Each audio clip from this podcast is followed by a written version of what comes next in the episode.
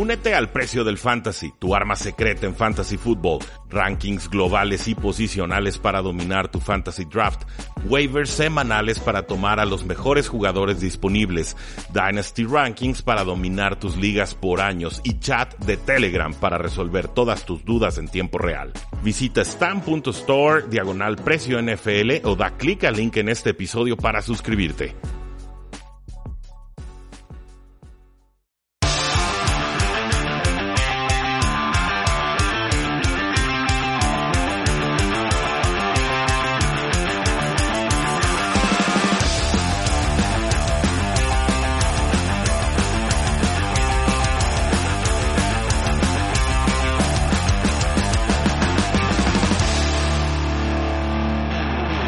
Saludos a todos y bienvenidos a un programa más de Tres y Fuera, donde la NFL no termina y nosotros tampoco. Mi nombre es Rudy Jacinto, ya lo saben, me encuentran en Twitter como arroba NFL y es para mi gusto, como siempre, poder hablar de la National Football League, de la XFL, de la LFA, de lo que se ofrezca, de lo que haya, de lo que nos entregue la noticia semanal, porque la NFL ya está próxima a iniciar su agencia libre, una época importantísima para los 32 equipos eh, para reforzarse y también para ver qué jugadores estarán perdiendo. Por supuesto, en tresyfuera.com y aquí en su podcast estaremos haciendo análisis de todas las necesidades, probabilidades y expectativas que tenemos de esta agencia libre. Así que no se lo pierdan, ya empezamos a hacer este trabajo desde el sábado pasado en el programa de 1340 AM en frecuencia deportiva que posteriormente se sube como podcast. Ahí hablamos de los corebacks más importantes, de los corredores más importantes en agencia libre y también empezamos a dar nuestro top 5 de receptores abiertos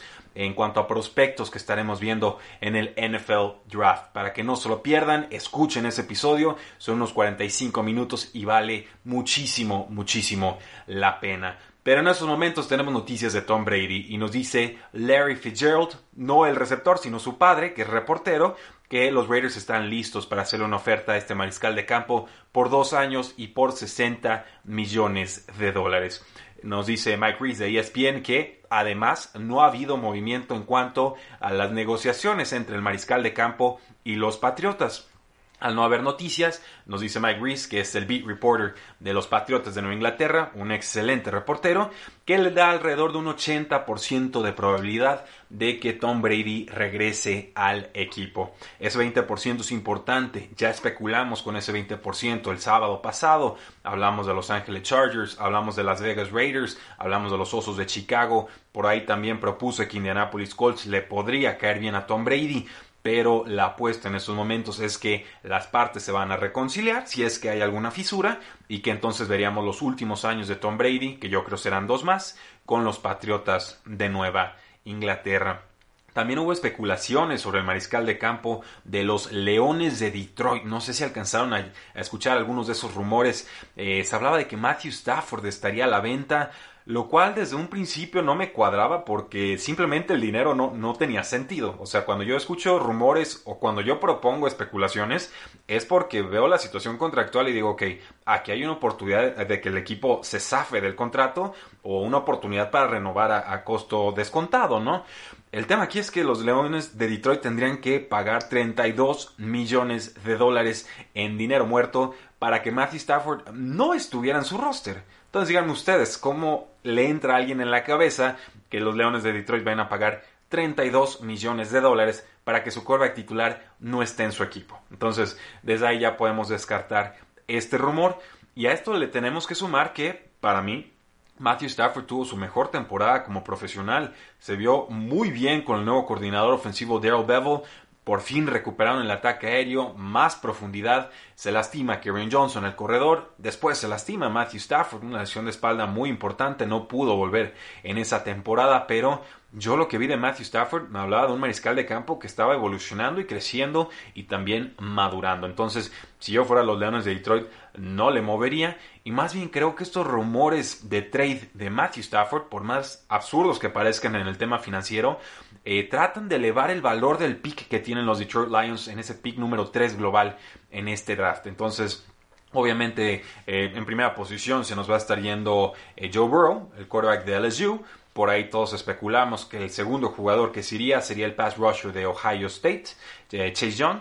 Y entonces ese tercer puesto se vuelve importantísimo porque pueden tomar a cualquier otro jugador, pero sobre todo podrían tomar a Tua Tago Bailoa, el quarterback de Alabama, que se recupera de una lesión de cadera importante, pero que creo ese pick se va a estar moviendo. No estoy viendo a los Detroit Lions usando ese pick en mariscal de campo en estos momentos y por eso creo que lo pueden vender a un excelentísimo precio. Entonces, descarten por completo que Matthew Stafford esté a la venta, pero sí consideren que probablemente ese pick se esté cambiando durante el NFL Draft al mejor postor.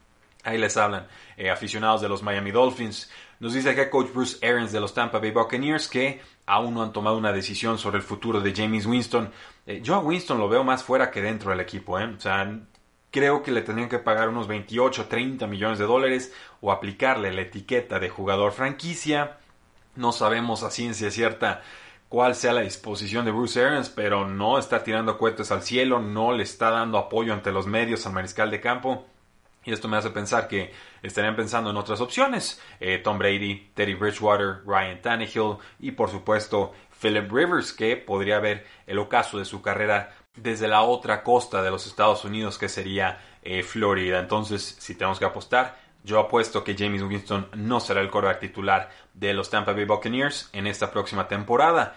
Ahora, también nos hablan de receptores en Tampa Bay. Dice Bruce Arians que va a ser importantísimo recuperar a Chris Godwin, aplicarle o ofrecerle una extensión de contrato, sobre todo por la forma tan importante en la que explotó. Salió de Sean Jackson la amenaza profunda del equipo. Mike Evans sigue siendo importante, pero por ahí se empezó a lastimar. Y ahora sí, Chris Godwin empezó a robarle algo de reflectores en esta ofensiva. Terminó número 3 en la NFL en cuanto a yardas aéreas con 1333.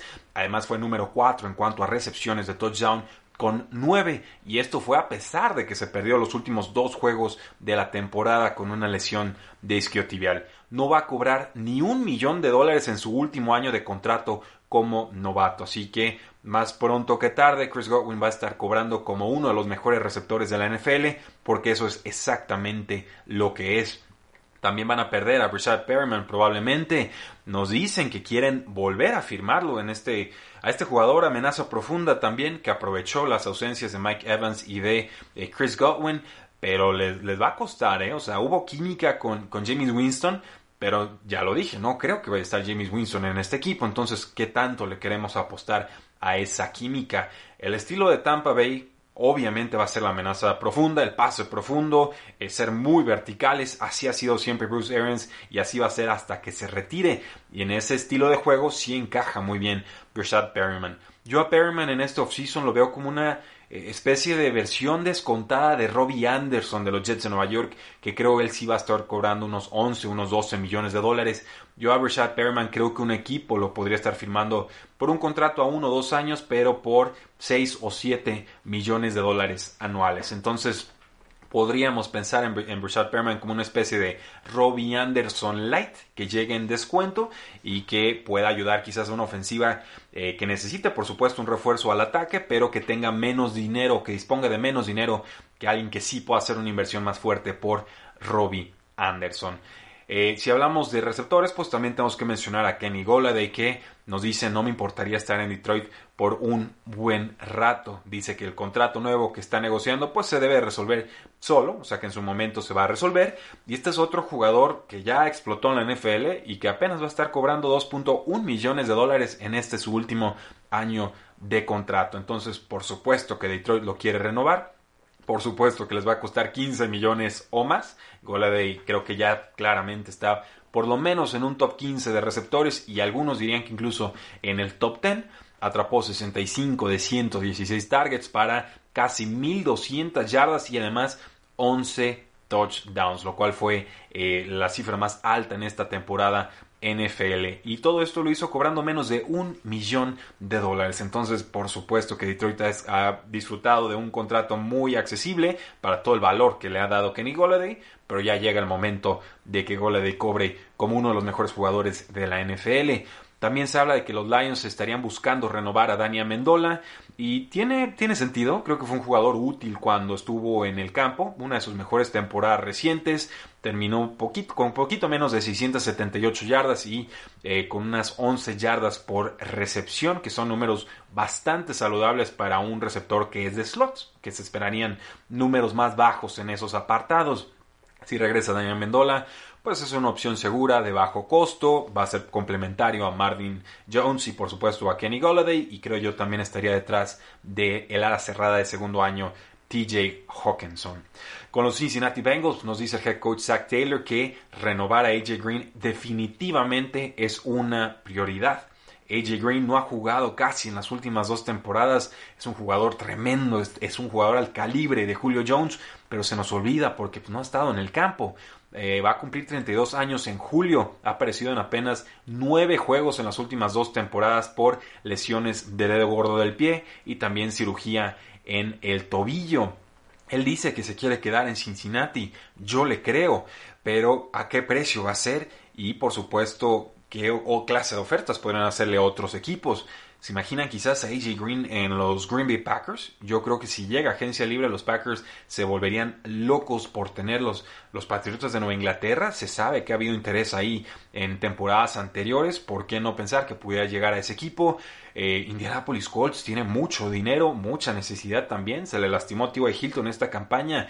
AJ Green, me parece que incluso a los 32 años su estilo de juego puede evolucionar muy bien siempre y cuando regrese bien de sus lesiones. Entonces, aunque no haya jugado en las últimas dos temporadas, casi, eh, creo que va a estar cobrando muy bien AJ Green en esta agencia libre. Con los Steelers nos dice el dueño Art Rooney que el equipo va a decidir sobre el contrato de Juju Smith-Schuster, la extensión de contrato que podrían ofrecerle cuando sea apropiado. Y eso, ese cuando sea apropiado me habla de que no están convencidos de lo que hizo Juju en esta temporada 2019 eh, y no los culpo, pero la evaluación es bien complicada porque Juju venía de una buena campaña, Juju tenía química con Big Ben, Juju pierde sus mariscales de campo y luego empieza a sufrir toda clase de lesiones, entonces eh, no podíamos esperar que produjera mucho ni con Mason Rudolph ni con Devlin Hodges pero sus compañeros sí produjeron yardas y sí pudieron mantenerse sanos.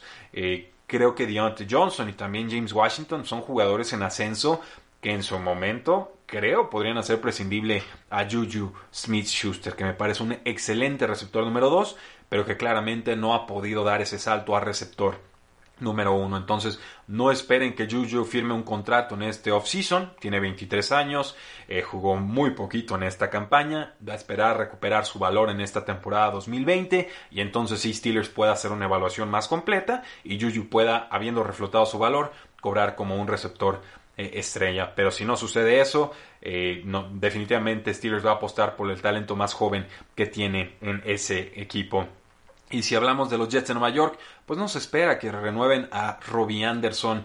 Eh, no se entendió nunca con Adam Gacy. Creo que los Jets pecaron en estos cuatro años que tuvieron a Robbie Anderson de no saber aprovechar lo que era Robbie Anderson. Robbie Anderson es una amenaza profunda por excelencia, un velocista tremendo, o sea, te corría las 40 yardas en 4.34 segundos y creo que si buscan el tiempo exacto le acabo de atinar de pura memoria y era un jugador tremendo en tempo. El problema es que nunca tuvieron un mariscal de campo que pudiera aprovechar esa amenaza profunda a cabalidad y ahí estoy incluyendo a, Sam Darnold que es, un jugador al que yo respeto y creo que va madurando, pero eh, pues no terminó de haber química a lo largo de una campaña entre Robbie Anderson y Sam Darnold. Sí, de repente en diciembre se explotaban, pero en diciembre los Jets ya no estaban peleando por mucho. Entonces creo que sí veremos a Robbie Anderson en otro equipo.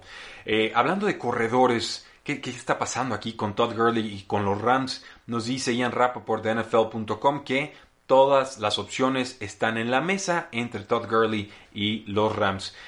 Eh, un trade, un recorte por tema salarial, volvemos a lo mismo, no veo un recorte. Creo que un movimiento importante de Todd Gurley en esta offseason les dejaría como 26 millones de dólares en dinero muerto. Entonces, eh, no, definitivamente no va a haber un recorte. ¿Puede haber un trade? Sí, sí, podría en teoría haber un trade le tienen que dar un roster bonus, o sea, un dinero directo a, Todd Gurley de casi 8 millones de dólares en marzo. Entonces, si los Rams van a hacer un movimiento y van a hacer un trade, tendrían, creo yo, que incluir un pick o venderlo con alguna clase de contraprestación a un equipo que tenga mucho de espacio salarial.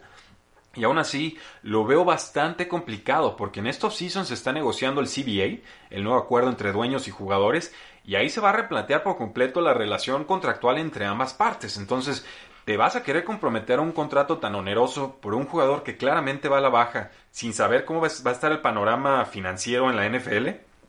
Me parece muy arriesgado. Yo creo que no vale la pena. Creo que los Rams van a tener que aguantar un año más a Todd Gurley. Y, esto es tremendo porque Todd Gurley firmó un contratazo hace no mucho y el tema de las rodillas le ha costado y también la línea ofensiva sufrió una regresión importantísima. Jared Goff tampoco fue el mismo del 2018. Entonces se empieza a hacer aquí como una especie de cóctel venenoso, un ciclo, un círculo vicioso en el cual Todd Gurley sí viene a la baja, pero no es culpable de todo. El problema es que los Rams tienen contratos muy onerosos con jugadores que no los están desquitando y que además han vendido casi todos sus picks de valor, incluyendo el que soltaron de primera ronda en 2020-2021 por Jalen Ramsey. Entonces no veo mucha flexibilidad para los Rams, no veo cómo puedan diferenciarse de lo que hicieron en este 2019 y no veo tampoco cómo puedan zafarse de Todd Gurley. Y hablando de zafarse de corredores, ¿qué demonio van a hacer los Arizona Cardinals con David Johnson? Eh, creo que cortarlo no es opción. Él dice el general manager Steve Kime y estoy completamente de acuerdo. Nos dice Kime, no puedes tener a solo un corredor y también estoy de acuerdo, necesitas varios. Pero el tema aquí no es de que si quieren o no mantener a David Johnson. Contractualmente es casi imposible de cambiar o, o de mover este antaño corredor superestrella de los Arizona Cardinals no ha sido el mismo desde hace dos temporadas. Creo que cuando volvió al campo estaba lastimado, lo vi muy limitado. Creo que todavía podría quedar algo ahí en el tanque con David Johnson. Mantengo esa velita y esa esperanza eh, abierta, pero todos vimos que Kenyon Drake era mucho mejor corredor en esta temporada 2019. Entonces, Kenyon Drake va a entrar a agencia libre. Yo creo que Arizona lo, va a retener. Hay dinero, hay oportunidad, hay interés.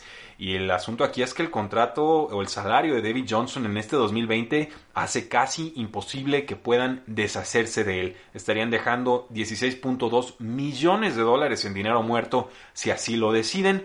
Y si hablamos de trades, pues se vuelve aún más complicado por este tema del CBA. ¿Por qué es tan complicado con este Collective Bargaining Agreement hacer cambios?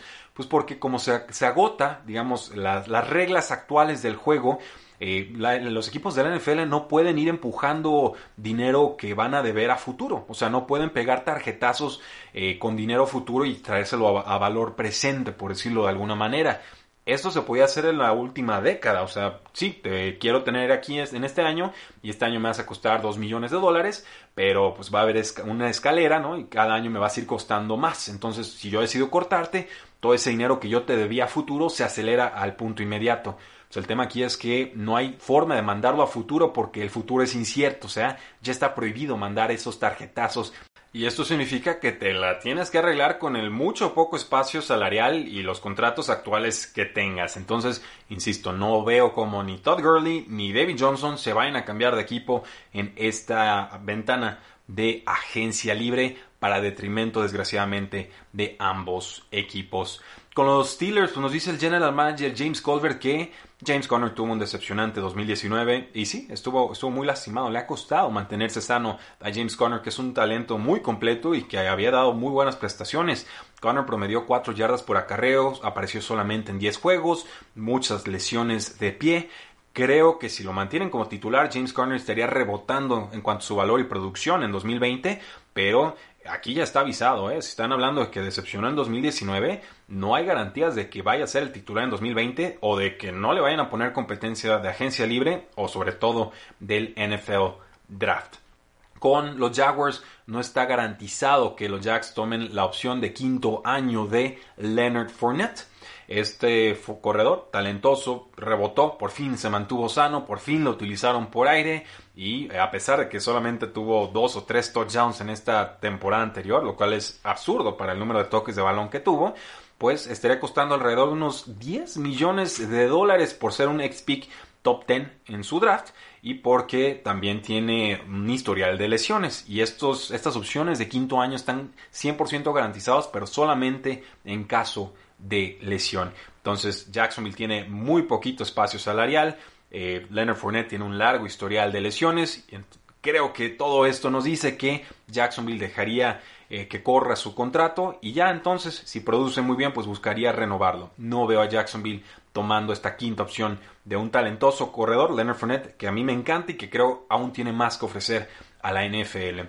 Con los Atlanta Falcons nos dice el dueño Arthur Blank que él ama, he loves Devonta Freeman, pero reconoce que la situación salarial del equipo no es ilimitada, lo cual es una obviedad, pero nos está diciendo que probablemente se están despidiendo de Devonta Freeman. Una posición muy diplomática, sí, y pues está diciendo no tengo el dinero para renovarte, pero te quiero mucho. Eh, o sea, no eres tú, soy yo. Y sí, no, es Devonta Freeman, son ellos, pero Freeman también tiene algo de culpa. No es el corredor de antaño, tiene, está a punto de cumplir los 28 años, promedió 3.66 yardas por acarreo, que ha sido muy muy pobre, ha tenido lesiones importantes en las últimas dos temporadas, entonces creo que Devonta Freeman puede seguir siendo un jugador útil en la NFL, pero no por el dinero que le va a costar a Atlanta, que creo que son unos 7 o unos 8 millones de dólares. El tema recurrente con estos contratos que les han dado a los corredores parece ser que sus equipos se arrepienten. O sea, les dan ese contrato y a los tres años ya están buscando la forma de zafarse y no encuentran cómo. Devonta Freeman, Todd Gurley y tenemos a David Johnson y ojalá no suceda en su momento con Ezekiel Elliott y ojalá no suceda tampoco con quien sea que termine firmando a Derrick Henry que acaba de terminar su contrato con los Tennessee Titans. Eh, Indianapolis le quiere ofrecer una renovación a Marlon Mack, un jugador muy talentoso. Mack va a estar cobrando unos 2 millones de dólares en este 2020. Eh, está a punto de cumplir 24 años. Un jugador muy veloz. Acaba de superar la, la marca de las mil yardas por primera vez en su carrera. Creo que es una pieza importantísima en Indianapolis. Y estas mil yardas las consiguió en apenas 14 partidos debe de estar cobrando unos 8, unos 9 millones de dólares anuales. Veo a los Colts con mucho espacio salarial y con mucha disposición de renovarlo.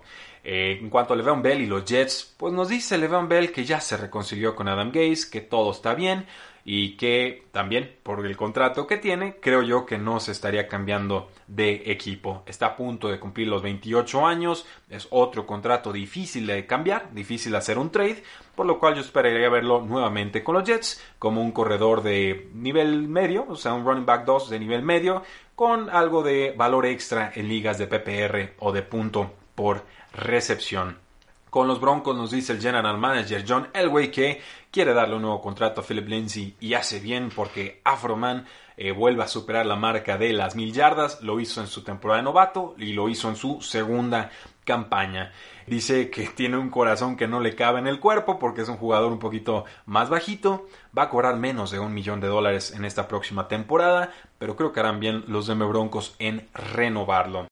Y para ir cerrando este programa, dos apuntes de alas cerradas que van a ser importantes. La primera de ellas, pues que los Atlanta Falcons quieren renovar a Austin Hooper, pero que aún no saben si van a poder hacerlo. Nos dice el dueño Arthur Blank, creo que es un jugador joven en ascenso y que ha jugado a un altísimo nivel para nosotros. Definitivamente hay un contrato que lo está esperando en este mercado, pero tenemos que ver si podemos empatarlo con nuestro espacio salarial. Volvemos a lo mismo, te quiero mucho, no eres tú, soy yo, y pareciera que los Falcons también con algo de problema de dinero no estarían al 100% convencidos de firmar o renovar a Austin Hooper, un jugador talentoso, un jugador que ha cumplido, un jugador con el que yo tuve algunas reservas cuando llegó a la NFL, no me pareció un talento especial, me gusta más Hunter Henry, el tema es que Hunter Henry se lastima más con los Chargers, él también va a ser agente libre, yo, personalmente, prefiero irme con Henry que con Austin Hooper, pero